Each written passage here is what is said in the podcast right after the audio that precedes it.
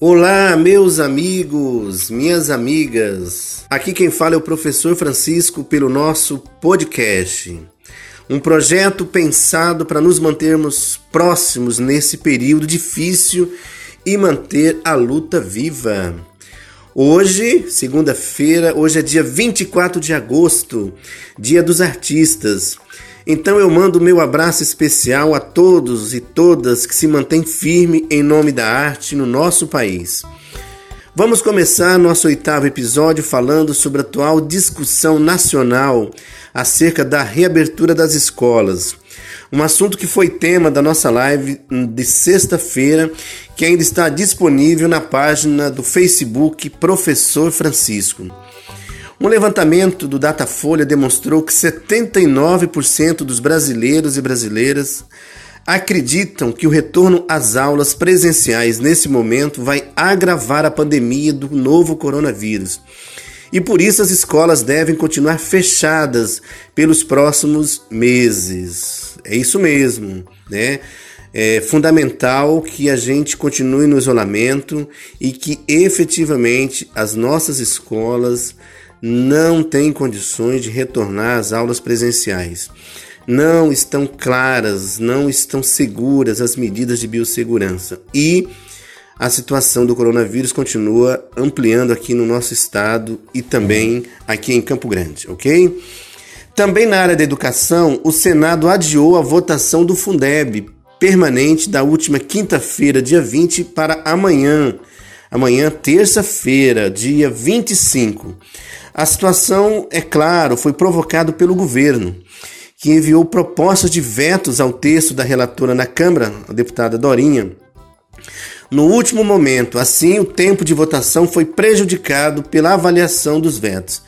Mas o resultado, felizmente, foi nulo. O relator no Senado, Flávio Arnes, do Rede do Paraná, não fez alterações no texto. Portanto, amanhã o Senado pode aprovar o texto original do Fundeb permanente que tanto pressionamos. Então, amanhã, dia 25, é um dia muito importante. Vamos continuar nossa luta, a pressão para que o Senado vote o Fundeb, o financiamento da educação básica, que significará o direito a sonharmos com a valorização profissional e mais recursos para a educação.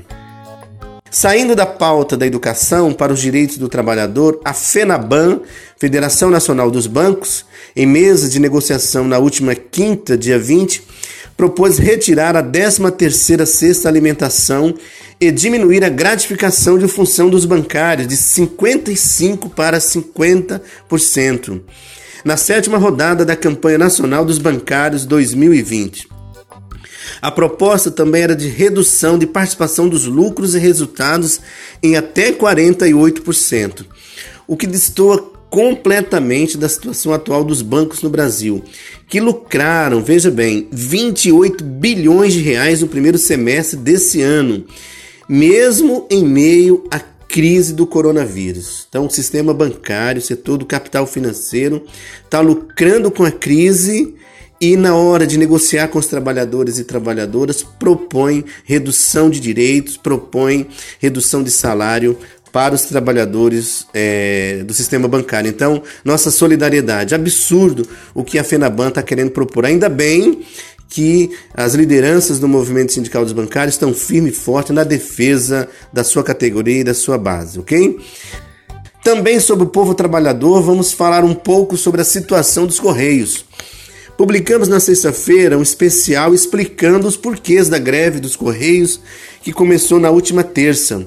Material que você pode conferir no, na íntegra no nosso Spotify. E agora a situação tende a piorar. Por quê? Porque o Su Supremo Tribunal Federal formou maioria com o presidente da corte, Dias Toffoli, acatando o pedido das empresas de correios e telégrafos para suspender o acordo coletivo firmado em 2019, que valeria até 2021. Dos 79 pontos acertados que complementavam com os direitos os R$ 1.800 do salário médio dos trabalhadores, 70 foram derrubados em pleno período de fragilidade da classe, que atua como atividade essencial. Agora, representantes da empresa e dos sindicatos terão que voltar ao Tribunal Superior do Trabalho para uma nova negociação coletiva. Convidamos a companheira Elaine, presidente do sindicato aqui em Mato Grosso do Sul, para que nos conte um pouco sobre a situação nesse momento a partir da decisão do Supremo Tribunal Federal. Elaine, conte para nós então a situação aí. Então, na última sexta-feira ocorreu o julgamento no Supremo Tribunal Federal, ao qual manteve a vigência de apenas um ano do direito dos trabalhadores dos Correios. Com isso, nós estamos sem acordo coletivo vigente, sem direitos, né?